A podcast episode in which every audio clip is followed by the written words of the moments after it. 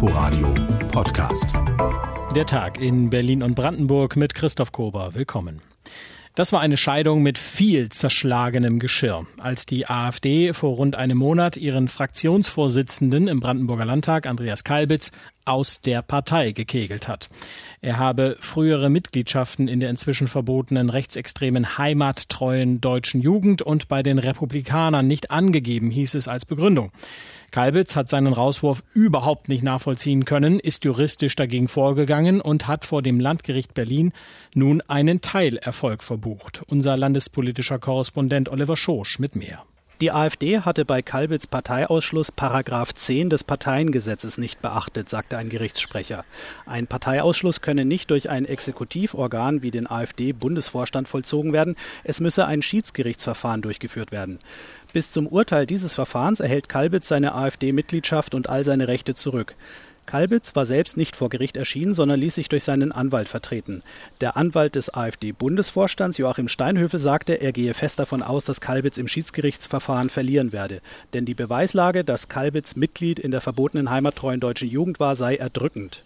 Der Brandenburger SPD-Fraktionsvorsitzende Erik Stohn sagte, die AfD habe es sich mit dem Rauswurf Andreas Kalbitz zu einfach gemacht. Die Bundespartei habe versucht, sich des rechtsextremen Anstrichs zu entledigen. Das habe nicht funktioniert. Informationen waren das von Oliver Schosch. Auf das Urteil des Berliner Landgerichts zu Andreas Kalbitz gab es einige Reaktionen, zum Beispiel von Gordon Hoffmann, Generalsekretär der CDU in Brandenburg und Landtagsabgeordneter. Mit ihm hat unsere Kollegin Amelie Ernst gesprochen.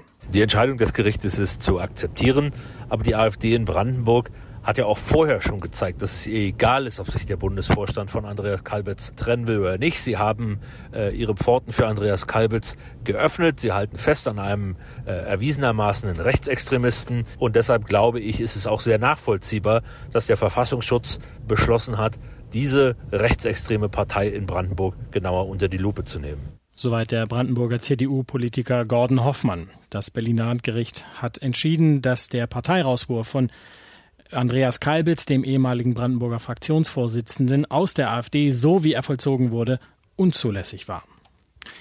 Jahrelang haben sie bei Galeria Karstadt Kaufhof versucht, gegen die Misere anzusparen und selten ist die Lage für Kunden und Mitarbeiter dadurch besser geworden. Immer wieder Stellenabbau, auch die Fusion der beiden ehemals eigenständigen Unternehmen Karstadt und Galeria Kaufhof hat offenbar nichts gebracht. Und dann kam ja auch noch Corona. Jetzt müssen auch etliche Häuser in unserer Region dicht machen. Inforadio-Reporter Nico Hecht mit Reaktionen. Berlin trifft es noch härter als den Rest der Republik. Jede zweite Filiale hier soll schließen, bundesweit jede dritte. An der Filiale am Ringcenter an der Frankfurter Allee will keiner der Beschäftigten heute was am Mikrofon dazu sagen. Die meisten winken einfach frustriert ab. Also mit uns bespricht man das nicht. Die Lichtenberger Filiale ist eine von insgesamt sechs, die in Berlin schließen sollen. Das betrifft außerdem die Häuser in Charlottenburg, Tempelhof, an der Müllerstraße in Berlin-Wedding, in Berlin-Hohenschönhausen und in den Gropius-Passagen in Neukölln. In Brandenburg steht die Potsdamer Filiale auf der Streichliste. Die Häuser in Cottbus und Wildau sollen erhalten bleiben. Ich bin nicht überrascht, also wirklich nicht, weil ich habe es auch gesehen. Immer wenn man hier drin war, dann waren wenig Menschen einfach da. Luana Neitzel war bei Karstadt Kaufhof am Ringcenter ab und an Kunden und nicht die einzige, die unzufrieden ist mit der Kaufhauskette. Auch diese Berlinerin, die ihren Namen nicht nennen will, ist keine ganz glückliche Kundin. Sie im Haus am Alexanderplatz. Ich finde es schlecht sortiert. Ich gehe hier auch nicht so gerne einkaufen, aber wenn ich hier bin, ich kreuze dieses öfter mal, dann gehe ich manchmal rein. Aber im Grunde genommen finde ich mich nicht so gut zurecht, obwohl ich hier oft drin bin. Auch wegen solcher Einschätzungen, sagt Orhan Ackmann von der Gewerkschaft Verdi, die Probleme bei der Kaufhauskette sind hausgemacht. Ackmann konnte als Verdi-Verhandlungsführer immerhin verhindern, dass noch mehr Kaufhäuser geschlossen werden. Im Mai wollte das Unternehmen noch 80 Filialen schließen deutschlandweit. Jetzt sind es 62. Ackmann sagt, Karstadt Kaufhof hätte es in den letzten 15 Jahren versäumt, einen starken Onlinehandel aufzubauen. Außerdem sei das Angebot zu weit weg von den Wünschen der Kunden und schlecht organisiert. Wir erleben, dass das Unternehmen nicht die richtige Ware in der richtigen Anzahl zum richtigen Zeitpunkt am passenden Ort hat. Wenn man das machen würde, dann hätten wir weit über 50 Prozent der Misere heute nicht. In Schieflage war das Unternehmen schon länger. Aber die Corona-Krise hat die Misere noch einmal enorm verschärft. Karstadt Kaufhof rechnet mit Umsatzeinbußen durch die Pandemie von 1,4 Milliarden Euro. Die Gewerkschaft Verdi hatte einen Sozialplan mit dem Unternehmen ausgehandelt. Danach sollen die gekündigten Mitarbeiter für sechs Monate in eine Transfergesellschaft wechseln.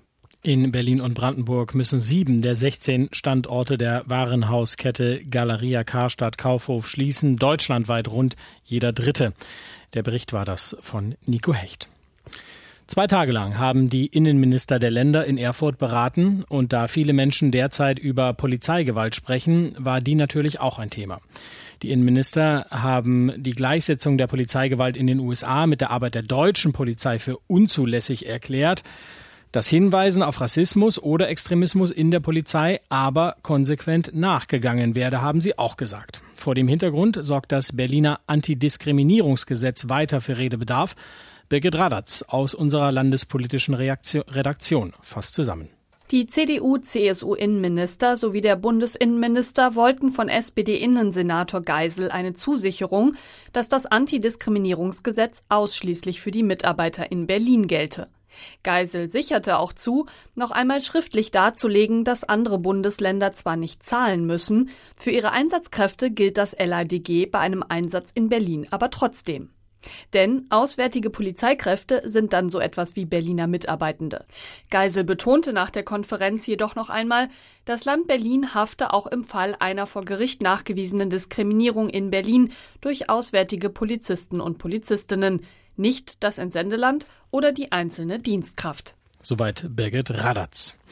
Reiseunternehmen, Gaststätten, Fitnessstudios. Die Corona-Pandemie hat viele Branchen getroffen, auch in Brandenburg. Die Kosten für die bisherigen Hilfen sind enorm. So hat die Investitionsbank in Brandenburg über 560 Millionen Euro Soforthilfe an Unternehmen und Selbstständige ausgezahlt. An diesen Firmen hängen rund 200.000 Jobs. Der Landtag hat heute weitere Hilfen beschlossen. Profitieren sollen Festivals und Kinos. Einzelheiten von Lisa Steger. Von den 63 Kinos des Landes stehen viele wegen der monatelangen Schließung vor der Pleite. Für sie gibt es bereits Bundesprogramme. Wer aber auch damit nicht auf die Beine kommt, soll Geld vom Land Brandenburg erhalten, so der einstimmige Beschluss des Landtages. Dafür geworben hat unter anderem Ludwig Schietz von der SPD. Wir haben in den vergangenen Wochen ja sehr häufig über die Auswirkungen der Corona-Pandemie auf unser gesellschaftliches Leben diskutiert. Insbesondere die Kultur- und Kreativwirtschaft hat bis heute aufgrund weiter bestehender Einschränkungen zu leiden und kämpft um ihre Existenz. Durchfallen ließ das Parlament die Anträge von AfD, Freien Wählern und Linken. Die AfD wollte unter anderem, dass man in öffentlichen Einrichtungen keine Masken mehr tragen muss. Die Freien Wähler hatten gefordert, dass das Land für Kredite von Corona geschädigten Firmen bürgen soll. Die linke Fraktion hatte vorgeschlagen, Studierenden bis zu 35 Millionen Euro an Soforthilfe zu zahlen und den Unternehmen Fördergeld unbürokratischer als bisher zu überweisen. Linken Fraktionschef Sebastian Walter. Das war die erste große Bewährungsprobe für das Experiment Kenia. Diese Bewährungsprobe haben sie nicht bestanden. Auch das lehnte der Landtag ab. Brandenburg habe bereits einen 2 Milliarden Euro Rettungsschirm beschlossen, sagte etwa Jörg Vogelsänger von der SPD. Wir haben Unternehmen unterstützt bis zu 100 Beschäftigten. Das macht nicht jedes Bundesland, das ist eine gute Entscheidung. In Berlin, so der CDU-Abgeordnete Frank Bommert, wurden Soforthilfen für Unternehmen unbürokratisch überwiesen, aber dort kam es zu vielen Betrügereien. Wenn wir das gemacht hätten und wir hätten Geld ausgeben, was Steuergelder sind, was Firmen ja vorher erarbeitet haben, wenn wir das wie in Berlin gemacht hätten, sie hätten uns das hier so um die Ohren gehauen, dass Geld so verschwendet wurde. Deshalb war der Ansatz und wie es gemacht wurde von der ILB und vom Land richtig. Die Industrie- und Handelskammer forderte in einer Pressekonferenz ebenfalls im Landtag, dass Läden in den nächsten zwei Jahren sonntags öffnen dürfen. Durch Corona stünden viele Geschäfte sonst vor dem aus. Der Landtag in Brandenburg beschließt weitere Corona-Hilfen. Lisa Steger berichtete. Die Busunternehmer waren diese Woche schon da, Umweltaktivisten auf ihren Fahrrädern auch und die Menschen mit Transparenten, die jede Woche kommen, sowieso.